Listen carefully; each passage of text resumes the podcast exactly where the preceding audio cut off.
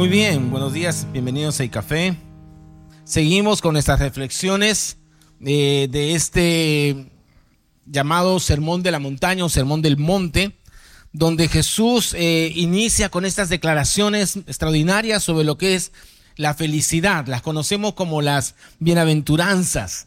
Y estas bienaventuranzas desafían nuestra comprensión de lo que es la felicidad. Desde el inicio, desde el inicio hablábamos que la felicidad no es algo eh, que debe buscarse de manera directa, sino que tenemos que entenderla como algo que es un subproducto de algo más, un subproducto de buscar algo más. Y hemos hablado, si recuerdan, de la felicidad que se encuentra en la pobreza de espíritu. Felices los pobres en espíritu, los que reconocen su profunda necesidad de Dios. Luego dijimos, hablamos de bienaventurados los que lloran, como en medio del llanto, del quebranto, eh, Dios nos consuela y encontramos allí el acompañamiento. Y la semana pasada hablamos de felices los mansos, la mansedumbre, ¿no? Que no significa debilidad, sino más bien poder en control. Y, bienaventurados los, los mansos, porque ellos heredarán la tierra. De paso, si quieres escuchar, perdiste alguna de estas tres previas bienaventuranzas. Están todas en nuestro canal de YouTube o también las puedes escuchar en nuestro podcast y Café el Podcast en cualquiera de las plataformas que desees. Y ahora nos encontramos con una nueva declaración de Jesús. Está en Mateo 5.6, dice así, dichosos los que tienen hambre y sed de justicia, porque serán saciados. Hambre y sed de justicia porque serán saciados. Obviamente, el primer pensamiento que nos viene a la mente es la figura del hambre, de la sed. Y hay que aclarar que las palabras significan diferentes cosas de acuerdo a quien las dice. Y hemos hablado mucho de eso. El contexto en el que vive, las historias personales de cada uno. Esto es muy evidente, por ejemplo, con estas palabras, hambre y sed. Para la mayor parte de nosotros, eh, tener hambre y sed es como hablar de una pequeña incomodidad que surge a partir de la una de la tarde, cuando tu estómago te empieza a avisar que es la hora de comer. O en la tarde cuando ya tienes ganas de un lonche o una cena. Y la sed se da también especialmente cuando has caminado o has hecho algún esfuerzo que provoca tomar líquido o has practicado algún deporte. Esos estímulos de hambre y sed son fácilmente compensados en nuestra sociedad simplemente comiendo y bebiendo.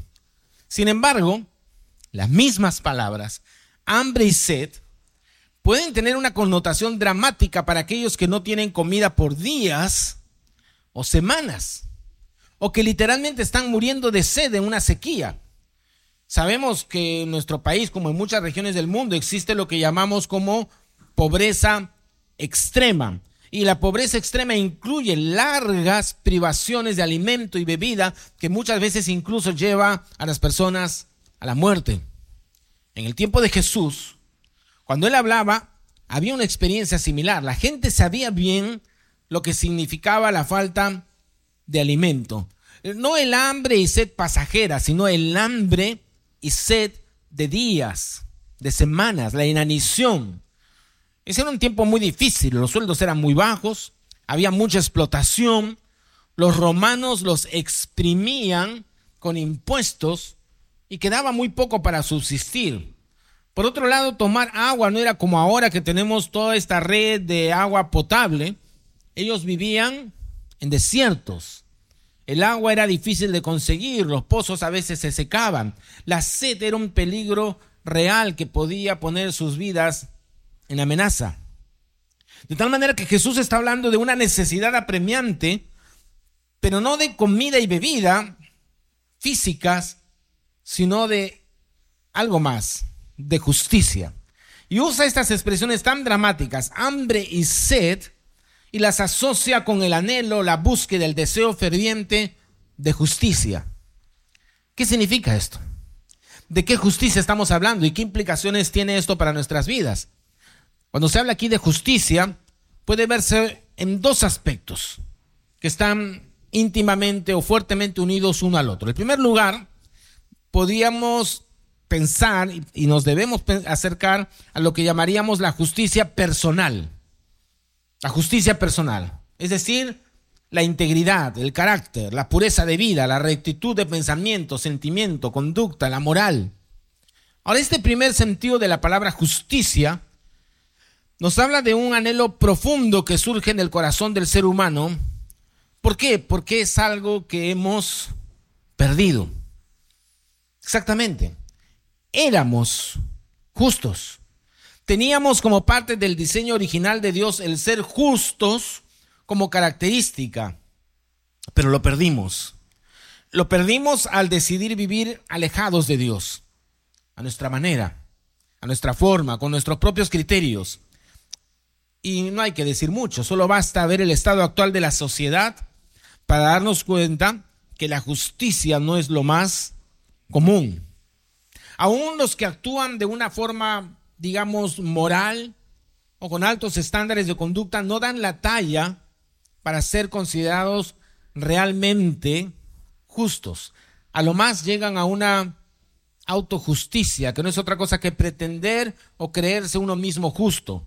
La realidad es que hemos perdido esa cualidad.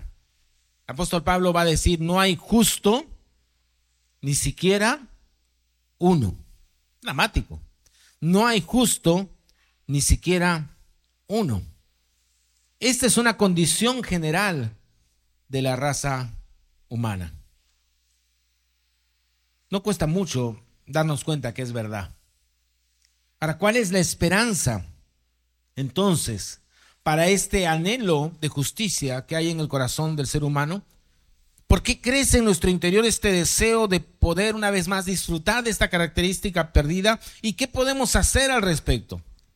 La única alternativa que tenemos es que alguien que sí sea justo, de alguna manera intervenga, nos otorgue, nos adjudique esa justicia. Porque de manera natural nosotros no podemos tenerla. Seamos honestas, podemos, honestos.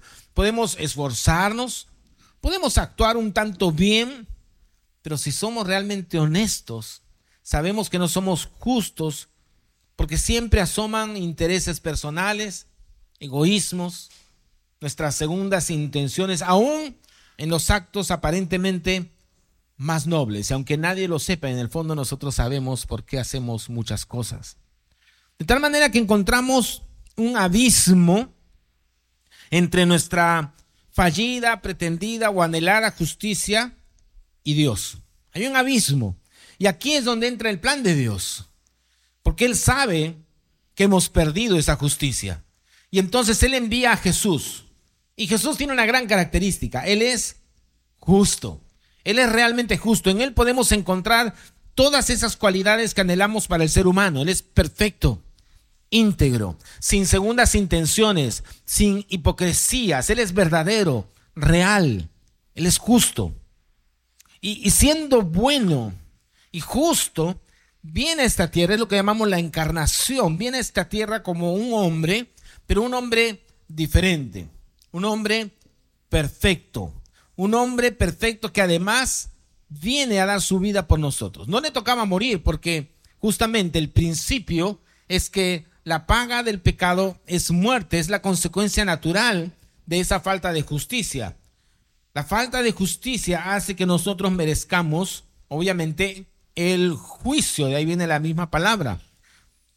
Pero Él, siendo justo, de ninguna manera merecía morir, pero muere en nuestro lugar. Y hay una frase extraordinaria para describir esto. El justo por los injustos. El justo, Jesús, por nosotros, los injustos. Así que Jesús toma nuestro lugar, se viste, si usamos esta figura de nuestro pecado, toma sobre sí las consecuencias de nuestra injusticia y al hacerlo sucede algo extraordinario y maravilloso. Nosotros ahora somos considerados, declarados, tenidos por justos. ¿Cómo alguien que no es justo puede ser considerado justo? porque en nuestro caso Jesús, quien sí es verdaderamente justo, toma nuestro lugar. Y esto es la base de lo que llamamos la gracia de Dios. Es un regalo de Dios. No es por méritos, hay que recibirla, aceptarla, creer. Es el regalo de Dios. He venido a tomar tu lugar. Y lo maravilloso de esta justicia, que podemos disfrutarla, que como dice la bienaventuranza, podemos saciarnos de ella, es que sabemos bien que no es una justicia propia, sino que es una justicia dada a nosotros en Jesús. O sea, he recibido la justicia de Dios. Sería muy necio, tonto pretender o pretendernos o creernos mejores que los demás o creernos más justos que el resto, porque tendríamos simplemente que recordar que no éramos justos. Pero aún así, muchas personas olvidan la gracia que ha sido dada a sus vidas y se colocan a sí mismos en posición de jueces en vez de colocarnos en posición de voceros de la justicia de Dios que está disponible para el ser humano que pone la fe en Jesucristo. O sea, hay una gran diferencia. Cuando yo recibo la justicia de Dios, la gracia de Dios, no es para ponerme en plan de juez de otras personas, sino para convertirme en vocero, en alguien que proclama la justicia de Dios que yo he recibido gratuitamente. Así que este anhelo, esta sed y hambre profunda del ser humano de ser justos delante de Dios es saciada por Jesucristo. Él es nuestra esperanza, nuestra única esperanza para encontrar esta primera y trascendente expresión de justicia. Esta hambre y sed de justicia primero tiene que aplicarse a nuestra propia vida y necesidad de ser justos. Solo en Jesús está nuestra esperanza. Gracias a Él, en esta primera etapa de la justicia personal podemos ser totalmente saciados de esa hambre y sed de justicia para nosotros. No es por lo que hayamos hecho, es por lo que hizo Jesús. Pero luego de, de este primer aspecto, esta primera dimensión, hay una segunda expresión de la justicia que tiene que ver con nuestros semejantes. Y tiene que ver con el anhelo de ver en nuestra sociedad, en nuestro entorno, en nuestra ciudad, en nuestras familias, en nuestros centros de trabajo, en nuestros lugares de estudio, la justicia, el trato digno de las personas, la equidad en el trato de los demás. Porque cuando uno ha sido impactado por la justicia que nos otorga Jesús por gracia, empezamos a desarrollar, y eso es lo lógico, un sentido de justicia que empieza a afectar todas las esferas de nuestra vida. Por eso es que este anhelo de justicia, esta hambre y sed de justicia, no nos permite mantenernos indiferentes frente a las grandes injusticias de nuestra sociedad. A lo largo de la historia han habido hombres y mujeres que han escuchado y han hecho eco de este clamor por la justicia, que han experimentado no, no solo hambre y sed de justicia en sus propias vidas, lo cual cuando se han acercado a Jesucristo ha sido saciada, sino que con la misma intensidad han anhelado la justicia para su ciudad, para su generación. Y podríamos hablar de muchos, pero déjame brevemente comentarte de dos personajes. Ahí tenemos, por ejemplo, a William Wilberforce. Y ahí en la pantalla sale un poco sus, los años que vivió William Wilberforce. Tenemos un gráfico, creo, ¿o no? Bueno, William Wilberforce luchó su vida entera por lograr la abolición de la esclavitud en Inglaterra. Es un creyente que pasó sus primeros años de vida de manera muy incluso indiferente, incluso sus primeros años en el Parlamento sin hacer nada. Pero luego, ¿qué pasó? Tuvo un encuentro con Dios, con la gracia de Dios, con la justicia de Dios en su propia vida. Y luego de esto emprende una cruzada que le tomaría la vida entera luchando contra la esclavitud en un momento de su vida piensa en dejarlo todo, incluso para dedicarse a la vida eclesiástica. Y hay una escena extraordinaria en la vida de este hombre donde se encuentra con un compositor famoso eh, que se llama John Newton, el que compuso este himno que es conocido en todo el mundo como Sublime Gracia. Y este hombre lo reta a servir a Dios y luchar contra las injusticias, pero no desde el púlpito, sino desde el parlamento inglés. Y mire esta frase de William Wilberforce que nos muestra este anhelo de combatir la injusticia de la esclavitud que consumía su vida. Él dice lo siguiente, tan enorme, tan espantosa, Tan irremediable parecía la maldad del comercio de esclavos que mi propia mente estaba totalmente decidida a favor de la abolición. Que las consecuencias fueran las que fueran. A partir de ese momento determiné que nunca descansaría hasta lograr su abolición. Y lo que debemos entender es que este anhelo de justicia que brota en Wilberforce no nace de él mismo, sino de su encuentro con que con la justicia de Dios, otorgada gratuitamente para su propia vida. Nace de este valor supremo que Jesús le da a la vida humana. Y, la fe de Wilberforce informa, alienta, construye el anhelo de justicia en su vida. Hay otros personajes. ¿Quién nos recuerda a Martin Luther King, este pastor bautista que lideró el movimiento pacífico para dar término a la injusta segregación que existía en los Estados Unidos? Y Martin Luther King estuvo dispuesto a pagar un alto precio, cárcel, golpes, incluso la muerte. Sabemos que al final fue asesinado. Hambre y sed de justicia. ¿Cuántos recuerdan? Es, es muy largo. Yo me acuerdo que hace años, cuando era muy joven, estaba, yo estudiaba inglés en el IGNA, ahí en Girón Cusco, en el centro. Y eh, había una biblioteca muy bonita. Entonces yo iba a ir ahí, paraba en la biblioteca. Se salía de mi clase de inglés, iba a la biblioteca, incluso te prestaban volúmenes, cosa que no sé, pocas bibliotecas hacen hoy en día. Pero te prestaban los libros dos semanas. Y entonces eh, me acuerdo que uno de los libros que saqué y me llevé a mi casa fue Las prédicas de Martin Luther King. Alguien las había transcrito y lo había puesto en forma de libro. Fue una inspiración tremenda, ¿no? Escuchar las prédicas de este pastor bautista llenas de este clamor por, por justicia, por justicia. Y seguro muchos han escuchado o han leído su famoso discurso. ¿Se acuerdan del famoso discurso de Martin Luther King? Vale solamente un pedacito. Cuando él frente a una muchedumbre dice, yo tengo un sueño, yo tengo el sueño de que un día en las coloradas colinas de Georgia los hijos de los esclavos y los hijos de los ex propietarios de esclavos serán capaces de sentarse juntos en la mesa de la hermandad. Yo tengo un sueño de que un día incluso el estado de Mississippi, un estado desierto sofocado por el calor de la injusticia y la opresión, será transformado en un oasis de libertad y justicia. Yo tengo un sueño de que mis cuatro hijos pequeños vivirán un día en una nación donde no serán juzgados por el color de su piel, sino por el contenido de su carácter. Yo tengo un sueño hoy. Yo tengo un sueño de que un día allá en Alabama, con sus racistas despiadados, con un gobernador cuyos labios gotean con las palabras de la interposición y la anulación, un día allí mismo en Alabama, pequeños niños negros y pequeñas niñas negras serán capaces de unir sus manos con pequeños niños blancos y niñas blancas como hermanos y hermanas. Yo tengo un sueño hoy. Sabes, cuando nosotros experimentamos la justicia que Dios nos otorga por gracia, el resultado natural es que la sed y hambre de justicia se extiende para anhelar ver cambios en nuestro entorno, en nuestra sociedad, en nuestra ciudad. Y Dios puede y quiere usarnos para convertir injusticias allí donde estemos. Y es cierto que algunos son usados por Dios de maneras increíbles, como estos hombres, Wilberforce, Martin Luther King. Pero en el día a día de la vida, Dios quiere usarnos a cada uno de nosotros para que hagamos la diferencia allí donde estemos, para lograr que la justicia florezca. Porque nuestro rol es ser agentes de justicia en un mundo que ha olvidado la justicia.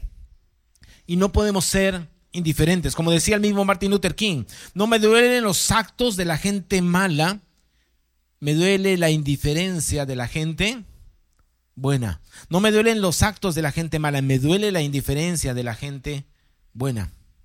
En el Antiguo Testamento, unas de las características del pueblo de Dios eran sus ritos, ¿no? sus celebraciones, sus ofrendas, su sistema de sacrificios, la música que llenaba el templo del Antiguo Testamento, ese templo de Salomón. Yo doy muchas clases en, mi, Alegro sobre la organización de los músicos en el templo, los instrumentos musicales, los cantores. Muy parecido en algunos sentidos a nuestros tiempos de canto, celebración, en reuniones cristianas.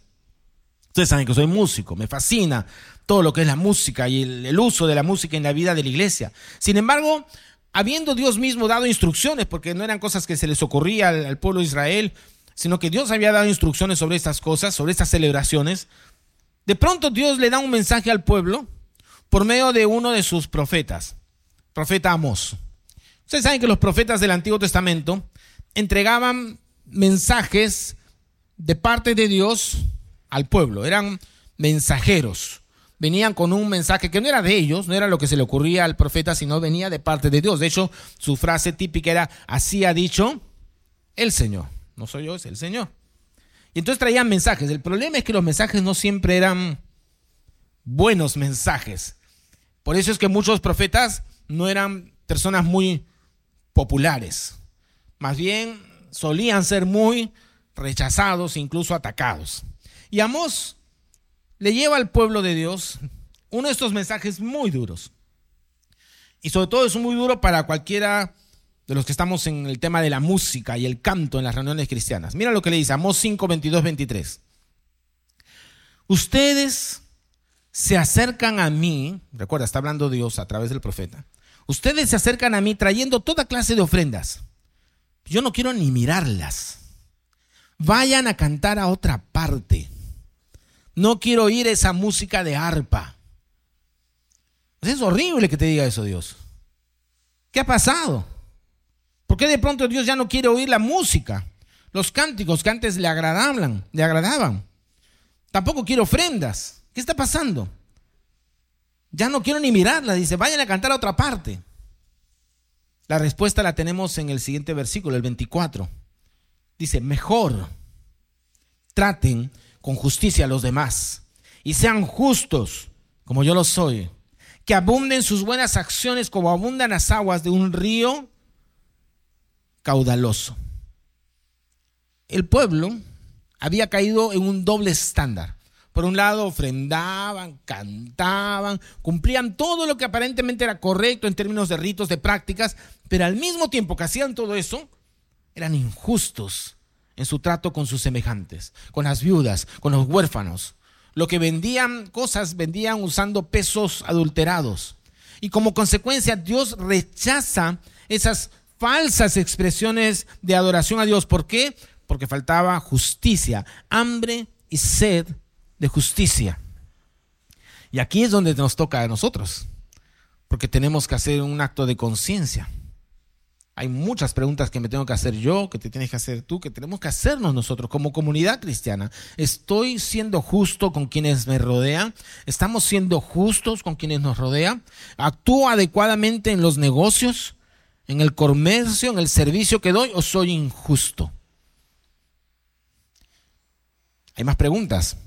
Frente a las injusticias que veo que se están cometiendo contra alguien, ¿intervengo o me hago de la vista gorda para no involucrarme? Yo tengo que confesar que muchas veces, si miro mi vida honestamente, ha habido momentos donde he visto un trato injusto con alguien y no, no he actuado o no actué como debía. Luego pasan los años y lo entendí. ¿Y sabes cuándo lo entendí? Cuando esa misma injusticia fue conmigo. Cuando fue conmigo ahí lo entendí. Allí sí nos duele, ¿no? Allí sí nos afecta. ¿Y cuánto me arrepiento de no haber actuado defendiendo al que estaba siendo injustamente atacado en su momento? Felices, dichosos bienaventurados los que tienen hambre y sed de justicia, porque serán saciados. Está en el corazón humano esta necesidad. León Yeco tiene una canción famosa, no sé si se acuerdan. ¿Se acuerdan esa canción de León Yeco que le cantaba también Mercedes Sosa? Solo le pido a Dios que el dolor no me sea indiferente, que la reseca muerte no me encuentre vacío y solo sin haber hecho lo suficiente. Y lo dice muchas cosas más. Solo le pido a Dios que lo injusto no me sea indiferente. Solo le pido a Dios que la guerra no me sea indiferente. Solo le pido a Dios que el engaño no me sea indiferente. Y, yo sé que le pedimos muchas cosas a Dios. Cosas que necesitamos, que anhelamos, que requerimos. Y está bien hacer eso, porque Jesús nos enseñó que pidiéramos al Padre por nuestras necesidades. Pero están en nuestras oraciones, está en nuestras oraciones presente este clamor, esta hambre, esta sed de justicia. Oramos en primer lugar para que la justicia de Cristo, la gracia no merecida de ser llamados justos en Jesús, llegue a la vida de las personas y que Dios nos use como mensajeros de esta justicia que Cristo nos ofrece. Oramos de esa manera. Oramos luego para que las injusticias que llenan nuestra sociedad sean impactadas con la justicia de Cristo. Oramos pidiéndole a Dios que nos use para llevar justicia donde se sea necesaria sea en las grandes cosas o tal vez en las cosas más cotidianas. Oramos a Dios pidiéndole que lo injusto no nos sea indiferente o nos vamos acostumbrando a vivir en un mundo injusto y nos adormecemos y olvidamos lo que dice Jesús. Bienaventurados, dichosos, felices los que tienen hambre y sed de justicia porque serán saciados. Vamos a orar. Señor, tú conoces nuestras vidas. ¿Qué vamos a decir que tú no sepas, que tú no conozcas? Y sabes primero de nuestra incapacidad de ser justos. Perdimos la justicia por nuestra rebeldía, por nuestro alejamiento, por nuestro pecado. Pero gracias Señor porque un día, sin merecerlo, sin haber hecho nada, tú decidiste enviar a Jesucristo, el justo, el perfecto, para que tomara nuestro lugar. Y su justicia ahora es nuestra justicia. Y tú nos ves como justos, no por lo que hayamos hecho, sino por lo que Cristo hizo por nosotros. Murió por nosotros. Y gracias, Señor, que, que ese regalo de tu justicia llene nuestra mente, nuestro corazón de gratitud, nos impulse a honrarte, a adorarte, a proclamar esa justicia a la gente que la necesita, Señor. Gracias por eso. Permite que cada persona que esté aquí experimente esa justicia poniendo su fe en Jesús. Pero Señor, luego de experimentar eso, cada día de nuestras vidas, permítenos, Señor, mirar a nuestro alrededor para darnos cuenta que este mundo está lleno de injusticia y que tú quieres usarnos a nosotros también para generar un cambio, para defender al débil, para ayudar a aquel que está siendo injustamente atacado. Gracias Señor por aquellos hombres de Dios que a lo largo de la historia hicieron tremendos cambios en la historia de la humanidad, impactados primero por la justicia en sus vidas, pero luego para hacer algo al respecto en sus ciudades, en sus comunidades. Señor, tú quieres hacer cosas así, seguir haciendo cosas así con tus hijos. Pero Señor, que lo podamos llevar, este anhelo de justicia, a las grandes necesidades de nuestro país y nuestra ciudad, pero también a las pequeñas injusticias que nos rodean todo el tiempo, Señor, en nuestros lugares de trabajo, en nuestros barrios, en nuestros vecindarios, en nuestros sitios de estudio. Señor, líbranos de la indiferencia, perdónanos porque hemos sido indiferentes. Es fácil y más cómodo mirar a otro lado, Señor. Y es difícil, hasta peligroso involucrarnos. Pero ayúdanos, Señor para que hagamos eso impulsados por la justicia que hemos recibido primero nosotros, por amor a ti, Señor. Porque tú nos dices, felices, bienaventurados, dichosos los que tienen hambre y sed de justicia. Gracias, Señor. Gracias porque tú estás trabajando en nosotros. Nos falta mucho, Señor. Sabemos que iremos avanzando, iremos equivocándonos nuevamente, pero Señor, que no perdamos la, la sensibilidad y que podamos siempre escuchar la voz de tu Espíritu en nuestras vidas, moldeándonos y enseñándonos la justicia que debemos anhelar allí donde estamos. Te agradecemos, Señor. En el nombre de Jesús. Amén.